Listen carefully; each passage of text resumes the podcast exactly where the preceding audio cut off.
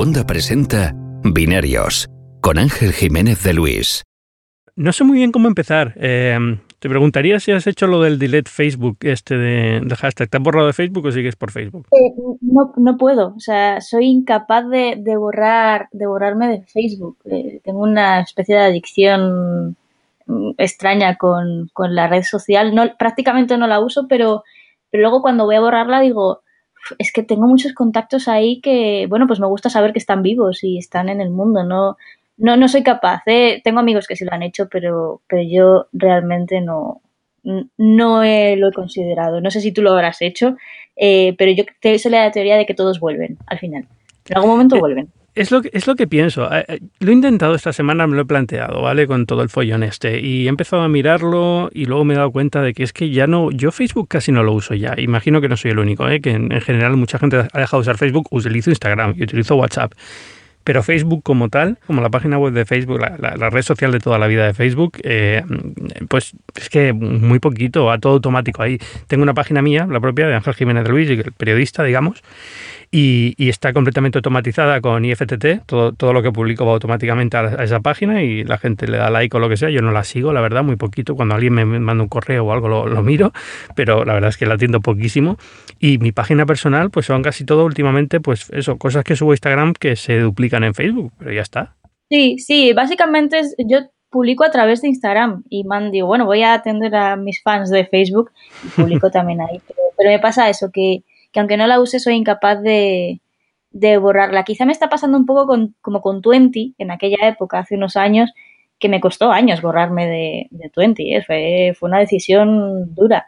Eh, supongo que a la larga, si sigo sin usarlo, sí que lo, borraré, pero no lo borraré por, por, cosas como lo que han pasado ahora con, con Facebook, sino, pues bueno, porque la dejé de usar. Soy de la teoría que al final, si te quieren espiar, te van a espiar sí o sí. Pero bueno, vamos a ver. Eh, hemos venido aquí a hablar de lo que ha pasado precisamente y por eso te quería hacer a ti. Así que vamos a ver cómo lo resumimos, que es un poco complicado. Eh, es muy difícil, es un tema muy, muy complicado. El, artículo que escribí el otro día me llevó unas horas entenderla toda la trama y hacerme como un cuadro sinóptico. Es, es, es tremendo. Yo entiendo que la gente pregunta, ¿pero qué ha pasado? Y uf, es que es, esto es un tema muy, muy largo y muy gordo. Es como un, yo le llamo el culebrón de Facebook. Es tremendo. Eh, yo en el artículo explicaba que para entender todo el tema de, Facebook había que entender los personajes que, participaban en toda este, esta trama, porque su historia influye eh, al 100% en, en lo, que ha pasado y, el primero de ellos es el, bueno, pues el que ha destapado toda la trama, que es Christopher Wiley, eh, que se ha definido a sí mismo, y esto me encanta, como, como un genio vegano y con ligera tendencia a la maldad. Entonces yo pensé, Dios mío, si se define a sí mismo, ¿cómo será en realidad? Por fin, lo que todos los carnívoros llevamos tiempo esperando, un vegano que se define a sí mismo como malvado, ¿no? Es un, poco el resumen que yo hago. Y el mundo se, ya es justo, ya, ya hemos llegado al equilibrio con, los veganos. Pero, pero realmente eh, Wiley es un genio en, todas las palabras, tiene el prototipo de genio, de este, que, le gusta llamar la atención. Y yo creo que por eso ha sido él que ha levantado la, trama, porque ha creado una máquina eh, todopoderosa a través de Facebook y decía, ¿cómo me voy a callar esto sin que el mundo lo sepa? Eh, estoy segura de que por una parte él yo creo que, lo ha hecho por eso y él dice que se arrepiente, pero bueno, eh, ya de paso se ha llevado su, su fama, es un poco a lo Assange, que, bueno, pues eh, quiso llamar un poquito la atención. Em, bueno, pues eh, Wiley venía de, estudios de análisis de moda, de estudios de tendencia, previsión de, lo que se iba a llevar en, próximos años y conoció al otro protagonista de la historia, eh, que es Alexander Nix, que por aquella época estaba en una, compañía británica de, estudios para, para hacer elecciones en eh, comicios en, Reino Unido y la empresa también se ha definido bastante bien en su, en su explicación, que es que no tenían ningún tapujo en hacer noticias falsas o hacer eh, estudios de población para dominar la mente de la gente y que se decantasen las elecciones a su favor. O sea, aquí nadie se, se corta en decir lo que realmente hace, lo cual me parece también tanto terrible como maravilloso. El problema es la cara con la que van por delante, pero bueno, oye, cada uno en este mundo es libre, bueno, libre de hacer lo que quiera, ¿no? Pero, pero es loable que hayan dicho lo, que, hacen. Bueno, Alexander eh, Nix conoció a Christopher Wiley y dijo, este chico es, es una mina, es una mina porque era capaz de, hacer estudios sociológicos eh, y hacer algoritmos para analizar la información y aportarla a los, a los estudios eh, políticos de aquel momento. Entonces dijo, este chico se viene conmigo y lo vamos, a, lo vamos a petar en Estados Unidos, que era donde él realmente quería llevar la compañía. ¿Qué pasa? Que en Estados Unidos eh, hay una ley que no permite que empresas extranjeras em, participen en elecciones eh, nacionales. Entonces lo que hizo Nix dice, bueno, pues llevamos una empresa a Estados Unidos y la, la hacemos allí la sociedad y creó pues la famosa empresa que conocemos todos que es Cambridge Analytica, que si alguien no ha escuchado hablar de esta empresa, no está en el mundo. Ha estado debajo de una piedra toda esta semana. Sí, sí, sí. O sea, si nadie ha hablado de hablar de Cambridge Analytica, pues, eh, pues es que sí, efectivamente está debajo de una piedra.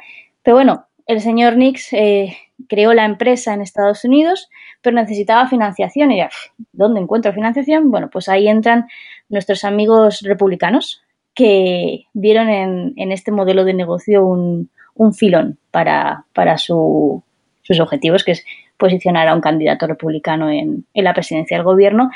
Y aquí entran, bueno, pues un montón de, familias y de, mm, de, de, personajes que invirtieron dinero en, en, em, en lo que sería Cambridge Analytica por aquel momento, pues hay una familia muy, muy conocida. Tú has estado en Estados Unidos más que yo, seguro, pero no sé cuánto de conocida es la, la familia, ahora no me acuerdo el nombre. Los Mercer. Los Mercer. Pues yo te digo, no mucho, porque, porque es verdad que digamos que se han hecho famosos ahora con la, con la ascensión de, Donald Trump al poder, porque digamos que eran los únicos que confiaron desde el principio en que Donald Trump tenía posibilidades. Piensa que casi todo el mundo daba por seguro que Hillary iba a ganar estas elecciones, aunque fuera por poco, pero vamos, eh, todo el mundo pensaba esto no puede ser, no, Donald Trump no va a ganar, y de hecho es una sorpresa. Los únicos que desde el principio apostaron fueron los Mercer, que para los que no estén muy ubicados, son también los que donaron mucho dinero a Breitbart News, a todos estos eh, medios de la conocida como alt-right. Efectivamente. Bueno, pues los Mercer eh, eh, fueron los que financiaron la, compañía, eh, aportaron unos 15 millones de dólares aproximadamente, con la ayuda también de Steve Bannon, que hasta agosto del año pasado era jefe de estrategia de la Casa Blanca, que Trump, pues bueno, le, le, despidió amablemente, le dijo que no volviese por allí durante un tiempo. Entonces, de esta manera crearon pues lo que se conoce como Cambridge Analytica, pero tenían un problema que era necesitamos los datos, los datos de, la gente para poder hacer eh, los estudios y poder dar esa información, esa segmentación de información o de noticias o publicidad para decantar el voto, en este caso hacia, hacia Trump. Entonces, eh, Nix, está, o sea, perdón, Wiley estaba enamorado prácticamente de, de unos análisis sociológicos de dos psicólogos británicos a los cuales se les pidió que, si querían participar en Cambridge Analytica, ellos hacían un, test de personalidad a través de Facebook, eh, pero ellos dijeron que no, que ellos no querían meterse en ese, en ese jaleo, eh, entonces, bueno, pues se retiraron de la escena y no, han vuelto a nombrarse, pero eh, se recurrió a otro psicólogo que es Alexander Kogan, que es de origen ruso. Em, él dijo, yo puedo hacer el mismo test que, que queréis vosotros, incluso mejor, y, yo os lo voy a hacer. Entonces, bueno, pues Alexander Kogan fue el, creador de ese famoso test de personalidad del que se ha estado hablando todo este tiempo y que estaba circulando por Facebook y a través del cual pues se hacían estudios de los cinco tipos de población diferentes que o personalidades diferentes que hay en la sociedad. Entonces todo el mundo se pregunta, pero bueno, ¿cómo podían con un test de personalidad que rellenarían unas cuantas personas hacer toda esta trama? Bueno, pues el test llegó, a unas 250.000 usuarios en Estados Unidos, pero el señor Wiley, que era muy listo, bueno, es muy listo, creó una manera de, a través de, ese test que rellenaban esas personas, podía acceder a los datos personales de cada uno de ellos, o a los likes, a los comentarios, a sus eh, mensajes privados con amigos y además a los datos de todos los amigos de esa persona. De esta forma llegó a controlar datos de 50 millones de usuarios en Facebook. Aquí es donde viene el primer, lo que yo diría que es el primer problema de Facebook, ¿no? Que es eh, eh, eh, cómo justificas que alguien ya está mal que puedan acceder. Bueno, en este caso la gente que se apuntó a este estudio psicológico en realidad pensaba que era un estudio psicológico, no que no van a acabar en datos en manos de una empresa política, digamos. Pero ya te dice cómo esta gente puede acceder también a los de mis amigos. Ya, ahí hay un primer paso que dices tú, hay que hay algo en Facebook que no está funcionando estructuralmente como debería ser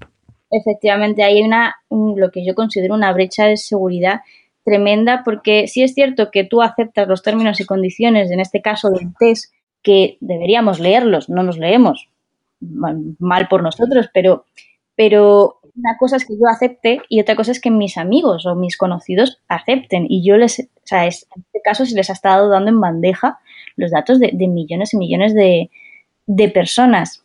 Eh, es muy, muy duro eso, eso que, esta brecha que, ha abierto Facebook. Y... Sí, porque en cierto modo, si lo piensas, lo que viene a decir es básicamente es que cuando tú aceptas ser amigo de alguien en Facebook, le estás cediendo tus datos a esa persona para que él los pueda utilizar si quiere para dárselos a una empresa, ¿no? En cierto modo, al fin y al cabo es lo que, lo que pasa, a efectos prácticos es eso. Efectivamente, ya es, tienes, cuando aceptas a un amigo tienes que pensar, analizar su, su, su Facebook y decir, a ver qué, a qué le está dando like esta persona o, qué está siguiendo, porque a lo mejor yo voy detrás de, él.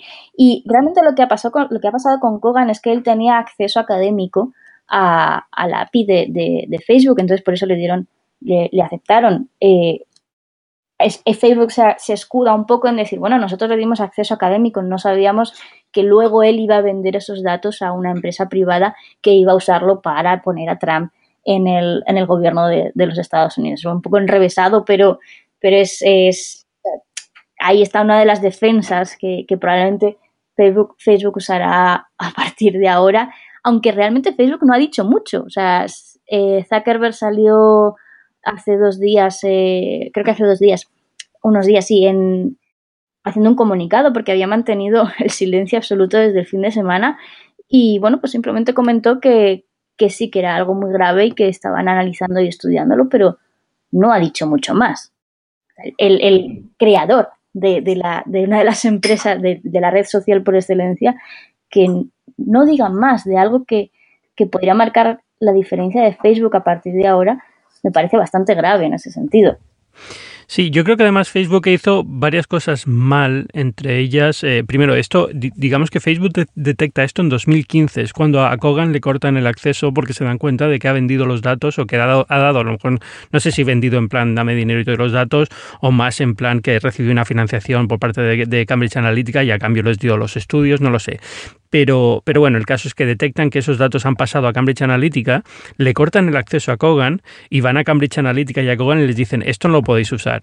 Y, eso es lo único que le dicen, no lo comprueban, no, no se aseguran de que se han borrado los datos, simplemente se fían de que cuando ellos les dicen, ah, vale, perdona Facebook, no los vamos a usar, de realmente no los van a usar, lo cual es completamente absurdo, pero bueno, es, es, digamos, el segundo fallo que yo veo aquí en Facebook, y es que en 2015 lo detecta, no pone ningún control sobre qué pasa con esos datos y encima se lo calla. No, no supimos nada de esto hasta la semana pasada, que es 2018. Hasta la semana pasada que, bueno, pues Wiley ahí hizo una tarea de, publicar la, situación de, de, lo que realmente está pasando. A mí lo que, lo que me hace gracia de todo esto es que Facebook efectivamente lo sabía desde 2015, pero el director de seguridad de Facebook ha sido despedido hace unos días, eh, Alex Estamos. sí. Bueno, pues ¿qué, ha pasado desde 2015 hasta 2018? Que realmente lo sabíais, pero consideráis oportuno que, quizá ahora estamos no lo estaba haciendo del todo bien, cuando seguramente estos sabían perfectamente. De hecho, lo confirmó Wiley que Facebook sabía efectivamente que estaba pasando esto y no hizo nada para evitarlo. Hmm. Eh, o sea, por la parte de Cambridge Analytica me parece eh, terrible lo que han hecho, pero me parece aún peor por la parte de Facebook, porque ellos son los dueños de su propia plataforma y que no, que no hayan hecho nada para evitarlo, ni siquiera para, solucionarlo, eh, es aún peor. Porque también lo comentaba Kogan, que, se ha intentado quitar de, de, medio de la escena diciendo que, bueno, que él, que él no ha participado, etcétera, etcétera. Echaba eh, leña al fuego diciendo, pero es que no somos los únicos que lo han hecho, que hay otro tipo de empresas de nuestro estilo que hacen los mismos estudios que, que están haciendo lo mismo. Es decir, si están haciendo lo mismo o se intuye que estén haciendo lo mismo, eh, ¿qué está haciendo Facebook en todo esto? Hmm. Evidentemente, yo creo que Facebook se ha visto atrapada en, un discurso de varios puntos, de, varias puntas en este follón de Trump. Y es que, por un lado, le viene eh, el que la gente puede utilizar Facebook como plataforma para hacer publicidad targeteada a nichos muy concretos de población y los rusos lo han utilizado durante las elecciones. Y aparte se suma esto de que empresas de, como Cambridge Analytica, empresas de, análisis político, han sacado datos de la plataforma para elaborar perfiles de, cara a, bueno, eh, qué mensajes pueden calar en la sociedad, qué mensajes podemos promocionar de, nuestro, de nuestros políticos. Y eran como, son como dos, mm, dos frentes en los que tiene que luchar. Y yo creo que estaba asediada por uno y de repente se ha encontrado con este otro que le ha salido y no se esperaba ¿no? que saliera, ¿no? lo de Cambridge Analytica. Ya tenía bastante con el follón que tiene de, Rusia. Entonces le, ha cogido el momento de, de, parálisis absoluta. La reacción ha sido terrible. Es que eh, encima a nadie se le ocurre Facebook intentando demandar a los medios, amenazando con demandar al medio que iba a publicar esta noticia, cuando yo no conozco ningún medio que por una amenaza de demanda deje de publicar algo. jamás en la vida lo he escuchado, no sé. Es más, cuando te hacen una amenaza es la, la mejor excusa para publicar algo, porque además puedes publicarlo diciendo, y nos han amenazado con denunciarnos. O sea que es un poco, un poco extraño. Es tremendo, de hecho, los medios que lo, que lo publicaron, en New York Times era, y The Observer también, afirmaron que habían recibido bastantes amenazas por parte de, Facebook a la hora de, bueno, pues sacar a la luz este, este tema.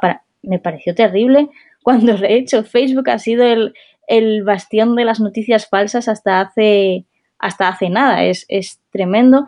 Y, tiene razón en eso de, que a Facebook esto le ha venido le ha venido de mala manera porque efectivamente eh, venían con, lo de las noticias falsas, la injerencia de, de Rusia en las elecciones de, Estados Unidos y el, Brexit, eh, se yo creo que se le ha venido encima y no han sabido reaccionar y Zuckerberg efectivamente se le ha notado que, no, no, sabía qué, responder ante, ante la situación. Y ahí está la, a la vista están los resultados, que es que ha caído, eh, creo que ahora mismo estaba en un 15% en sus, el valor de sus acciones, y son muchos millones los que, los que realmente Facebook ha perdido en, cuestión de una semana y los inversores que se están tirando de los pelos porque, porque posiblemente ellos no, podrían imaginar que, esto podía pasar en, Facebook. Y aquí ahora mi pregunta, me preguntaba el otro día, ¿crees que será el final de Facebook? Yo, creo que no, obviamente, porque al final es, es una empresa muy grande, con un valor también muy grande, pero, pero sí creo que se tienen que replantear mucho, mucho las cosas porque no pueden seguir como, como este año, que ha sido el, año terrible para, para Facebook. yo creo que, que Zuckerberg está deseando perder de vista ya el tema de las elecciones y cuando acabe con estas empezará con las siguientes. Es que estamos ya entrando en, la, en las elecciones del Congreso del 2018, de finales de este año, con lo cual ya vuelven a tener problemas y, dentro de nada, pues las del próximo eh, debate, las próximas elecciones presidenciales, que ya estamos ya a mitad de ciclo, con lo cual em, sí, yo, yo creo que, el, que este ha sido el año en el que nos hemos dado cuenta del, del poder que puede tener Facebook en unas, en unas elecciones, ¿no? Pero pero no sé, eh, vamos, yo me he quedado muy sorprendido con, lo amateur que ha sido la respuesta de Facebook, lo extraño, lo poco pensado. Eh, esto es una empresa que suele tener muy buen control de la imagen, eh, gente muy buena trabajando dentro de la compañía, que le sorprende un poco ver esta, esta reacción tan poco profesional, tan poco meditada, tan, tan apresurada en algunas cosas. Sea, que Zuckerberg no apareciera hasta tres días después y lo haya hecho de esta forma eh, en el post de Facebook. Luego en las entrevistas de televisión sí pide perdón, pero el post, el post que ha puesto en Facebook, por ejemplo, es que ni siquiera se disculpa. Y es un poco extraño. No hay, no hay una, una disculpa, disculpa, pero porque yo creo que él realmente piensa que no ha sido culpa suya. De hecho, eh, uno de los artículos de, de, New York Times que estuve leyendo ayer bastante a fondo, eh, había una frase que me llamó mucho la atención, que es en, una, entrevista de Observer, eh, Zuckerberg decía que, se, que analizarían la situación, harían pues un estudio de si ha habido un delito o no ha habido un delito, pero que, que si ellos tienen que volver a dar acceso a Cambridge Analytica a Facebook, pues que tampoco tiene problema en hacerlo. Y yo lo analizaba también en el en hipertextual y decía, yo, bueno, a ver, por un lado, si les dan acceso, es una forma de decir, aquí no ha pasado nada grave, ni, o bueno, ha sido grave, pero lo hemos arreglado, pero si le dan acceso es a nivel opinión pública, yo creo que es una decisión que cualquiera de las dos tiene cosas malas y cosas buenas. Realmente Zuckerberg está en un problema muy grave en cuanto a, a soluciones y me apiado de sus consultores porque ninguna, ninguna, ningún movimiento es fácil ahora mismo. También es verdad que, que, cuando tienes miles de millones de dólares, aunque estés en una mala situación, pues oye, se lleva mejor, ¿no? Bueno, claro, obviamente. pero, pero bueno, el caso de Zuckerberg, al final lo, lo que han dicho, digamos, las, eh, las tres, eh, voy a decir que son tres, pero como voy a olvidar de alguna, eh, que nadie me lo tome muy en cuenta.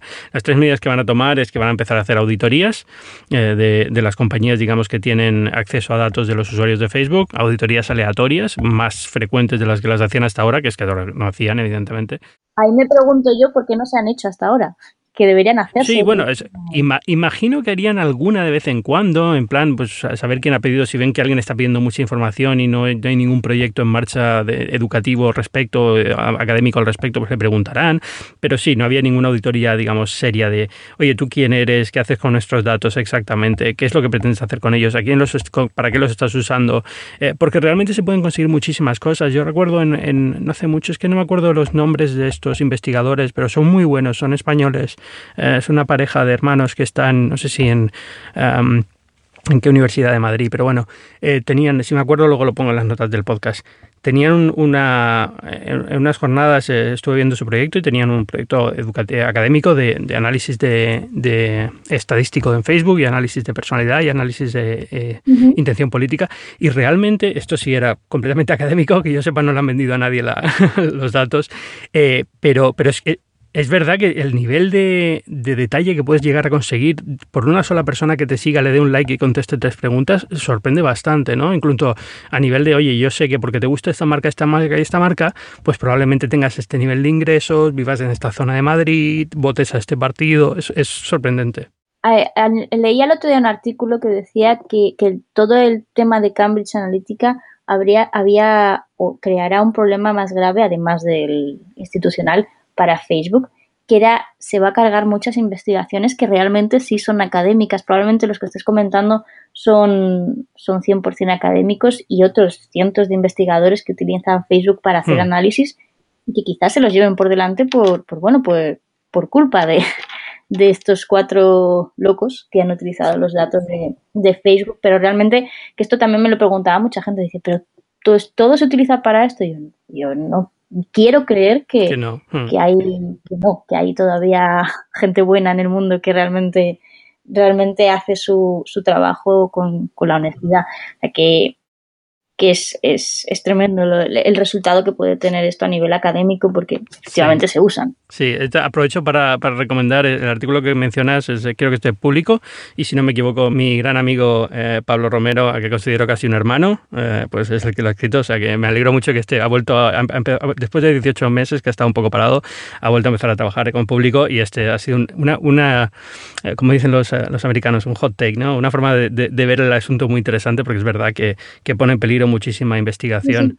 Yo cuando leí el artículo de Pablo dije, me parece una buena, un buen punto de vista y tiene razón, es, es el trabajo de mucha gente que, que probablemente vea, se vea peligrado. Y lo que comentabas de, es increíble la cantidad de información que tiene Facebook, hmm. pues esto es lo que, precisamente lo que vio Wiley al hacer el, el algoritmo para, para los estudios, que es que prácticamente hacía segmentación de, de información y publicidad a, a, persona a persona, de toda la información y, datos que, sabía de ti, que era capaz de, de, gestionar. Es, es tremendo y no nos damos cuenta de que realmente está la información ahí que, y lo que hacemos. No somos conscientes de lo que implica un like. o yo, creo que los medios de comunicación, por, la, por nuestro papel, tenemos siempre un poquito más de, detalle en estas cosas, pero a cualquiera que esté escuchando que no tenga, nunca se haya planteado esto, yo lo que recomiendo es que vaya a Facebook, intente hacer una campaña de publicidad promocionando su página o lo que sea, para que se dé cuenta del nivel de acceso que tiene a quiero, quiero enfocarme en estas personas, de estas características, con este dinero, con estos likes, con esta idea de tal, y te das cuenta de, cómo de, preciso se puede llegar a ser a la hora de, de acceder a un público público, a una audiencia en, Facebook. Se puede ser muy precisa y al igual en Google. O sea, es, la cantidad de datos que tienen y si te, es verdad, si te pones a hacer una prueba de, publicidad, si eres muy preciso, casi que puedes elegir hasta la persona que quieres que le lleve esta, publicidad. Le, falta ponerle nombres y apellidos, pero creo que no sería muy difícil, sí. Dejas que Facebook haga, haga un poco de trabajo y a ver si, si acierta, pero, pero si eres muy, muy preciso seguramente sí, sí. que llegas, porque, porque saben todo. Ah. Bueno, se me había quedado, estábamos hablando de lo de las tres medidas, había dicho auditorías y quedaban las, las otras dos, que creo que es que si una aplicación no ha accedido a tus... si no has usado una aplicación en 14 meses, van a cortarle, creo que son 14 meses, van a cortarle el acceso a tus datos y, no, y creo que eh, hay un máximo de tiempo que pueden tener tus datos, no sé si van a ser tres años o dos años o tres meses o meses, la verdad es que me pilla un poco, ah, no, no, no caigo ahora cuáles son exactamente, pero bueno, es lo que, lo que Zuckerberg dice en su, en su texto que pondré también en las, notas del podcast. No lo sé, yo cuando me preguntan ahora la gente, bueno, ¿y esto es importante no es importante? Es que tampoco sé qué decirles. O sea, es importante, es duro, pero es que, ¿qué voy a decirte? Que no vuelvas a escribir en Facebook y te des de baja si no lo vas a hacer. Es un poco... No, no, no tengo muy claro si, si funcionar o no funcionar o si es relevante. Que creo que depende del caso y del estudio o de, cómo, a qué se estén dedicando. Creo que es una medida que intenta parchear algo que, que viene un poco más de lejos, pero en cualquier caso no, no deja de ser una medida positiva en cuanto en cuanto a Facebook. Así que de momento yo la dejaría en barbecho, mm. esperando a ver si, si funciona o no funciona. Pero, pero bueno, no sé, no, no tengo muy claro cuál es la dimensión de, de, esa, de esa medida. Habrá que verlo. Sí, porque en principio, teóricamente, esto está afectando sobre todo a usuarios norteamericanos y del Reino Unido, ¿no? que fueron las dos grandes campañas de Cambridge Analytica, que fueron las presidenciales y Brexit. Um, pero, bueno, pero también, también se intentó en México. Sí, no, y seguro que aquí en España, en alguna, por ejemplo, ese recuerdo haber oído durante el tema de, las, eh, de la DUI del, y del y de la programación catalana y demás, que también había como un, bastante follón en Facebook y se había, se había movido muchas cosas también con influencia rusa. No sé, al final yo creo que es que estamos en un estado de shock permanente desde hace un año con esto de, los rusos y, cómo controlan el, el, panorama social, que es que ya no sabes ni, por dónde va a salir. Es como, bueno, pues vale. cada día que sale una, una, nueva noticia del tema de noticias falsas, injerencia rusa, dices, bueno, pues nada, otro, otro, más. Exacto, ¿qué, qué quedará? Lo que pasa es que este lo, lo comentaba eh, en el caso de, por ejemplo, de Rusia influyendo en Estados Unidos o en el Brexit en, Reino Unido, pues, hombre, te lo tomas de una forma seria y relevante porque no deja de ser una cuestión de política internacional que, nos afecta a todos, pero también analizaba yo por qué el, el, caso de Cambridge Analytica ha tenido una dimensión mucho más grande. Y, y es algo muy simple, es, al final han sido usuarios y datos personales de 50 millones de, de, usuarios de Facebook. Es como que ha tocado la fibra sensible de, de mucha gente. ¿sabes? Al final es bueno, es algo una dimensión mucho más grande, pero, pero sí que iba a esa pequeña escala, esa, como que ha herido la sensibilidad de, la gente. Es en, Estados Unidos también, que es, que es digamos, el que, como muchos medios de tecnología están basados ahí, pues es donde ha tocado forma, ¿no? donde ha tocado fondo, porque al final eh, hay muchísimas cosas que Facebook ha hecho mal en los últimos años que no han tenido tanta repercusión, eh, incluso a nivel de privacidad, a nivel de derechos humanos, muchísimos problemas. Justo estaban diciendo hoy que eh, han tenido un papel, real, ha jugado un papel realmente importante en en la limpieza étnica en Myanmar. Eh, y, son cosas que, se nos pasan muchas veces porque pasan en otro lugar remoto del mundo en el que no estamos pendientes, mientras que los medios de tecnología, lo que pasa en Estados Unidos, lo tienen siempre como muy, muy, muy cerca y le dan muchísima importancia. No dejan de estar allí todas las grandes tecnológicas y al final es, es una cuestión de dónde nace la noticia, pues tienes que estar, que estar allí, pero bueno, si tuviésemos a Facebook aquí en España, no, no, sé muy bien cómo hubiese ido el tema de Cataluña o de, o de las no, no, no lo quiero ni pensar realmente. Bueno, te quedaba una tercera, una tercera medida. Es que creo que eran las dos, porque era una, una es, digamos, el, no, eran estas, las, he dicho las dos, porque creo que una era el tiempo que, que, iba a pasar que podían retener tus datos y la segunda era eh, que si no, si no interactuabas con las marcas en, en, una, en los meses que fueran, cortan el acceso. Hmm. O sea, que creo que los he dicho todo. Porque es verdad que a cualquiera... Ah, no, perdón, es verdad, me faltaba una. Muy bien por recordármelo, es cierto. Que es que van a, van a implementar una herramienta para, para que veas qué, a qué páginas tienen acceso tu información y poder quitarlas todas de golpe o quitarlas mucho más fácil ahora, que es, no sé si lo has intentado hacer esta semana, yo me he puesto a intentar hacerlo y es un follón descubrir qué empresas tienen acceso a tu perfil. es un follón. Lo, he intentado y, he desistido, pero por, por, por aburrimiento. Digo, es, como la primera prueba. Digo, bueno, deja ya, dejo que coja mi información ya por pereza de, de mirarlo. Pero entiendo que Sí, que lo miren todo ya, pero no me apetece. Eh, entiendo que esto es el punto más importante y habrá que ver también cómo lo comunican y lo dicen porque porque si todo el mundo empieza a hacer control de sus datos, Facebook se va a quedar sin uno de sus vías de ingresos más importantes, que es, bueno, publicidad. Eh, no creo que le dé mucho bombo, dirán, está aquí, hacemos responsabilidad social corporativa, eh, pero, pero no creo que le dé mucho, mucho bombo al, al tema. Es decir, mi madre no lo va a hacer. Y eso es, ese es el problema, que al final el, el, usuario medio, los que estamos escandalizados por esto y hablando de estos temas y publicando cosas, somos los que vamos a reaccionar, pero el gran público le importa poco, nunca le ha interesado, piensa que no, que Facebook no sabe mucho de ellos porque solamente ponen una foto de vez en cuando y teóricamente la foto no la van a dar a nadie, pero no, cuesta, cuesta llevar el mensaje de no, no, sabe mucho de ti porque aunque no lo creas, cada vez que das un like a una cosa, sabe más de ti, de lo que tú crees que saben, ¿no? Entonces es, una batalla un poco perdida porque luego también la gente, yo creo que hay una generación que, que hemos crecido con una Internet que era muy anónima, que nos estamos dando cuenta de que se está perdiendo y nos preocupa mucho todo esto. Hay una generación joven que ha crecido con una Internet ya más abierta, más pública y más de, acceso a datos personales, que también está preocupada y, entiende cuál es el problema. Pero hay una generación que llegó a Internet muy, tarde, ya era muy mayor, entiende la utilidad que tiene, pero tampoco le da muchas vueltas al, asunto y piensa que la vida digital es poco menos que inconsecuente comparado con la vida real. ¿no?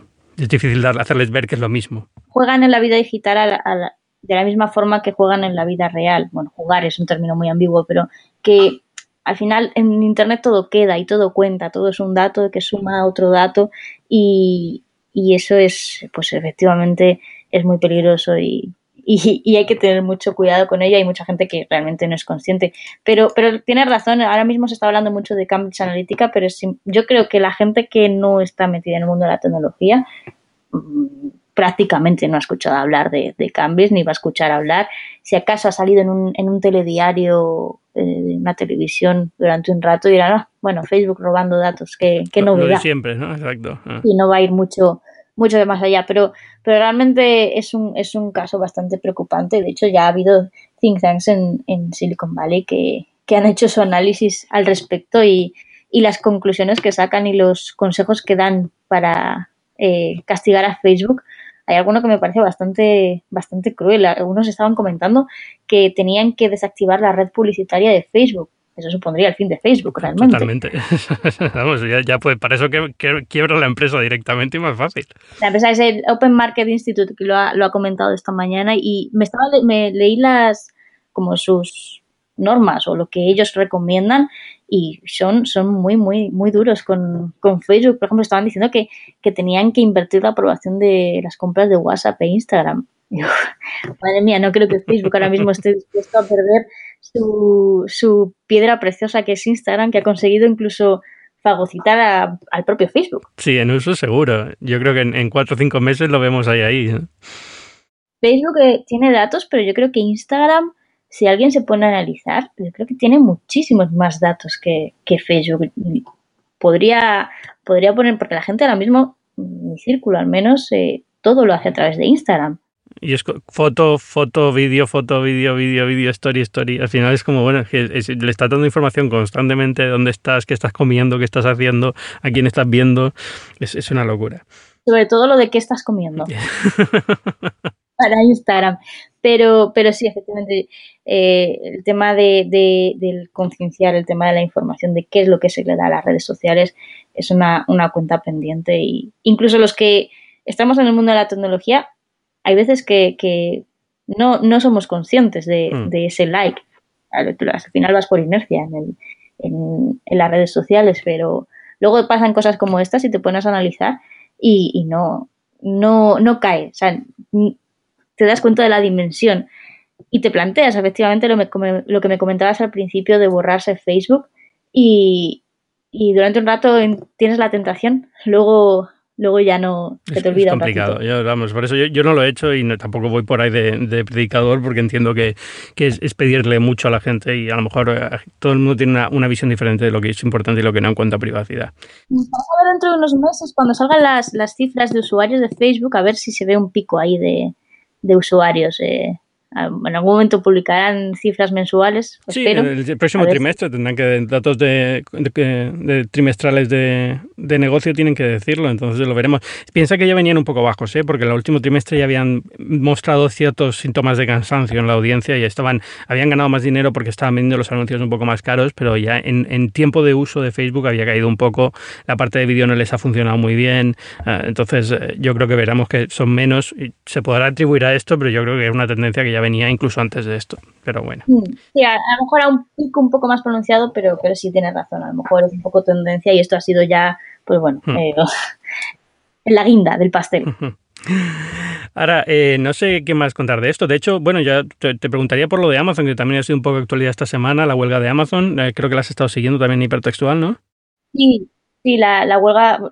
Últimamente el tema de las tecnológicas nos trae un poco por la calle de, la amargura, unos por una cosa y otros por otra, pero sí, esta semana eh, el centro de, repartos de San Fernando de Henares, que, que está en Madrid, principal de Madrid, pues bueno, pues eh, su, su grupo de trabajadores eh, de planta se, se, puso en huelga, pero esto viene, viene de muy, muy largo, o sea, viene del 31 de diciembre de 2016, que es cuando caducó su, su convenio de trabajo y llevan desde esa fecha prácticamente negociando con, Amazon para, renovar el convenio y Amazon pues quería hacer unas modificaciones respecto a pues congelación de salarios, no, no querían, querían reducir el importe de las horas extra y los, el pago por, por bajas por enfermedad querían reducirlo a un 50%, que ahora mismo estaba un 100% durante las primeras cinco, cinco bajas por enfermedad.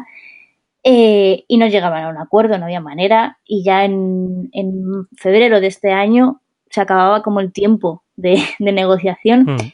Facebook, perdón, Amazon decidió renovar el convenio a su manera y, los trabajadores pues decidieron ponerse en huelga pues durante el jueves, miércoles y, jueves 20 21 de, de, marzo, perdón, 21 y 22 de marzo, em, pero ya venían negociando desde hace mucho tiempo y era una forma de heredar lo que había pasado en Italia y en Alemania eh, durante el Black Friday del año pasado por más o menos las mismas situaciones laborales que, bueno, pues entienden que, Amazon está intentando eh, reducir los derechos de los trabajadores cuando realmente Amazon está ganando muchísimo, muchísimo dinero. Y lo cierto es que la, la huelga de estos días ha sido bastante, o sea, han conseguido algo, han tenido un seguimiento del 98% de la plantilla, de los 2.000 trabajadores que están en, la planta de San Fernando. O sea, en esos términos es un éxito, es, un éxito para, para, ellos. Habrá que ver si realmente eh, funciona, porque justo en mitad de la huelga, em, Amazon sacó un comunicado que envió a la prensa, pero no envió a los trabajadores, a, las comisiones, eh, a los sindicatos, en que decía que subía el sueldo a, los empleados fijos de más bajo nivel, congelaba a los de más alto nivel por considerar que estaban por encima de la media de mercado. Eh, yo creo que esto fue peor que, no hacer nada. Eso, casi, casi peor la situación, sí. Sí, porque, claro, los, sindicatos decían, pero, pero ¿cómo es posible que nos hayamos enterado por esto por la prensa y no, hayan, no nos hayamos sentado a negociar o a hablar pues una idea que tenéis que puede aceptarse o no, pero tendréis que hablar con nosotros, no con, la prensa. Entonces es simplemente, pues ahí este, se terminaron de, enfadar con toda la razón y no aceptaron el, cambio por parte de Amazon. Yo creo que volverá a haber alguna otra huelga en, en San Fernando de Henares porque, porque, bueno, tienen hasta el abril, 21 de abril me parece, para aprobar el convenio, eh, porque si no entran en el convenio sectorial, que no viene bien ni a Amazon ni a los trabajadores, porque es demasiado eh, laxo para unos y demasiado eh, fuerte para otros. Entonces, eh, creo que, que, Amazon va a tener que ceder en algunas, en algunas cosas con, con sus empleados de planta en, San Fernando de Henares. Bueno, en ese sentido se puede considerar exitosa, ¿no? Si al menos llega han llamado la atención y consigue que se mejoren las condiciones, es lo que se, lo que se busca, aunque, aunque todavía no tengan nada, un acuerdo definitivo. La verdad es que, claro, esto viene... Eh, mi, experiencia con trabajadores de Amazon es siempre trabajadores de la parte de, corporativa de la compañía, son los que yo conozco, y, ahí tiene fama de ser una empresa muy dura, pero, pero paga razonablemente bien y son condiciones, digamos, normales. Es, todo el mundo que conozco dice lo mismo, te puedes pegar trabajando 15 horas al día fácilmente, pues es la típica corporación que es de verdad, te, te exprime, pero que merece la pena, que lo que sea, ¿no? Pero es verdad que cuando hablas con, con personal de los almacenes es una situación muy diferente, es un trabajo extenuante, es un trabajo duro, es un trabajo poco agradecido por lo general. Ah, entonces es, es, es, otra Amazon, digamos, no es exactamente la misma Amazon de uno que de otra. Es la Amazon de la cara más, más fea. Y los, a ver, han tenido éxito, pero, pero por ejemplo, eh, se analizaba el otro día que hay una letra pequeña en los contratos que decía que, bueno, vale, os podéis ir a huelga, pero el, eh, durante el fin de semana muchos empleados van a tener que hacer horas extra para recuperar eh, todo lo que no se ha hecho estos dos días, porque el, durante el miércoles no se notó tanto porque había paquetes que ya estaban en, envío, pero durante el jueves no se hizo ninguna salida del almacén de San Fernando. Imagina todas las regiones que están cerca de Madrid esperando su paquete que no ha salido. Todo eso, Amazon ni se plantea de lejos perder todos esos, esos, pedidos. De hecho, lo comentaban los repartidores que, estaban muy de acuerdo con, la huelga de, los empleados de planta, pero que si ellos no reparten, no cobran. con lo cual... bueno, pues hay algunos que salen perdiendo y otros que, intentan hacerlo lo mejor, porque también ahí está otro, el sector de repartidores de eh, asociados a Amazon, también es otro que, que podría ponerse en huelga, pero, pero bastante, bastante bien.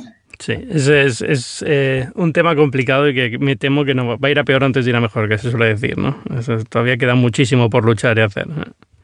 Yo, yo sé la teoría, han creado la necesidad y ahora estamos en una situación muy complicada. Hmm, hmm. Bueno, pues ahora, eh, que no, no, quiero quitarte más tiempo, ¿eh? Muchísimas gracias por venir a Binarios. Ara Rodríguez, ¿dónde te puede encontrar la gente? En Twitter, arroba Ara Rodríguez T. Y y en hipertextual, escribiendo todas las semanas. y cada vez más, porque muchos te tocan los temas buenos, buenos.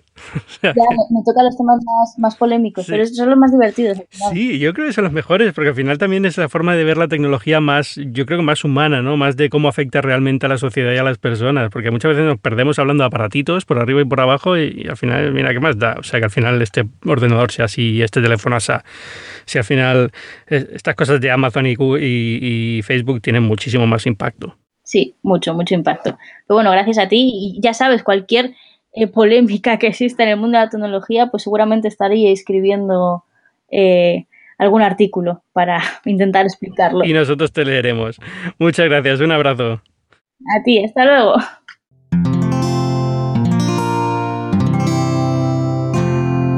Puedes escuchar más capítulos de este podcast y de todos los que pertenecen a la comunidad Cuonda en cuonda.com.